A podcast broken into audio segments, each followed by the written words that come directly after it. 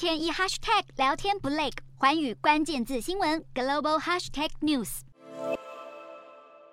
车辆遭到纵火，垃圾桶被推倒在马路中央，警方高举盾牌，黑色浓烟直窜天际。法国各地有数十万人十一号再度上街示威，两天一抗议，五天一罢工，已经成了法国的日常，就是要抗议法国总统马克宏打算推行的退休改革计划。首都巴黎爆发警民冲突，警方企图以警力优势驱离示威群众。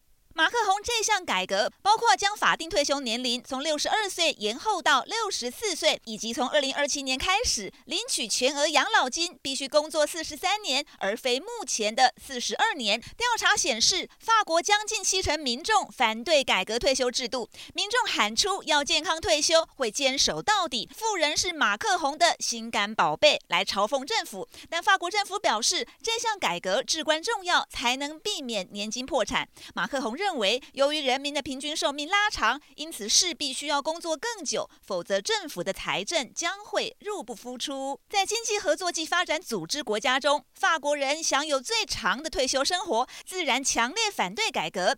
只是看在退休年纪是六十七岁的意大利，以及将逐渐延长至六十七岁的德国等其他欧洲国家眼里难以理解，嘲讽法国人总是爱抱怨。但工会认为还有其他的开源方式，像是对超级富豪和企业课税，而非只向劳工开刀。工会呼吁马克宏撤回这项法案，大呛要在三月七号让法国陷入瘫痪。这是场政治博弈，也是阶级攻防。法国国会已经开始审议相关法案，民众态度坚决。马克宏则是没有连任压力。传统中央集权的法国，是不是会因为人民发出巨大怒火而动摇？